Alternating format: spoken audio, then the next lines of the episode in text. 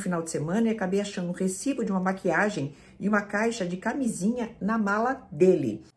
Olá, a seguidora que eu vou identificar aqui pela letra L mandou mensagem para mim inbox no Instagram e ela diz: Vim para Londres em julho de 22. Em dezembro do mesmo ano, conheci um rapaz da Polônia. Nos apaixonamos imediato. Ele era um sonho de homem delicado, atencioso, me tratava como nunca tinha sido tratada.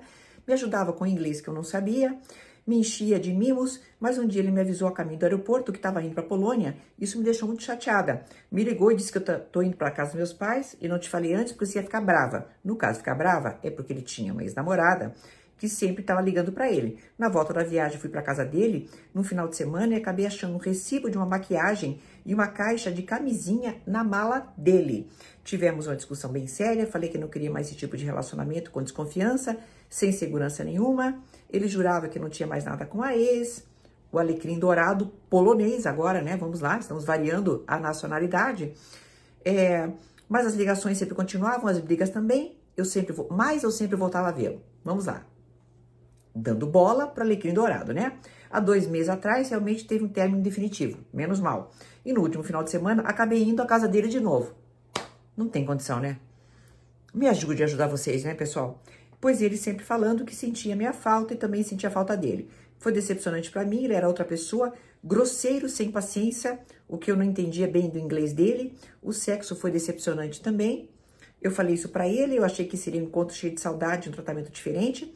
Essa semana recebi o resultado do meu visto por cinco anos e mandei uma mensagem para ele falar para ele para falar sobre o resultado e ele não me respondeu nada. Ele sabia o quanto o quanto era importante para mim, né? Eu resolvi excluir o contato e não mandar mais nenhuma mensagem. Você acha que eu fiz certo? Querida, por favor. Tá, um homem que certamente enganou você, porque você imagina, você acha uma caixa de camisinha dentro de uma mala em que ele vai para outro país. O que, que ele foi fazer lá se não estava usando essas camisinhas com você? Um recibo de compra de maquiagem. Um presente para quem? Para Alecreia dourada que ele deve ter lá na Polônia. Ou uma mulher enganada tanto quanto você. Que pode ser que seja isso que aconteça, certo? Tá, vamos lá. Isso é uma coisa.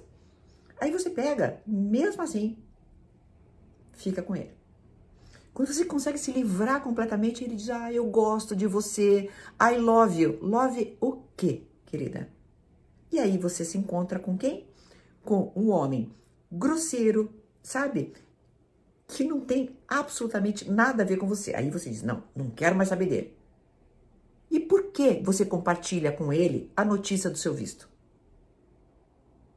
Por quê? Você tá entendendo, querida? A gente tem que saber se desconectar das pessoas que não valem. E essa história de gostar, eu não tô mais compreendendo. O que é gostar, afinal de contas? O que é amar? É você sucumbir, é você não resistir aos apelos da carne, aos apelos das músicas românticas, dos filmes românticos e achar que tem que, a forceps, estar junto com uma pessoa? Vamos compreender. As pessoas que não valem nada não merecem a nossa atenção. Ponto. Não somos obrigados a ter bola de cristal. Mas quando a gente descobre uma falha como essa, a gente não tem que perdoar. Até uma próxima.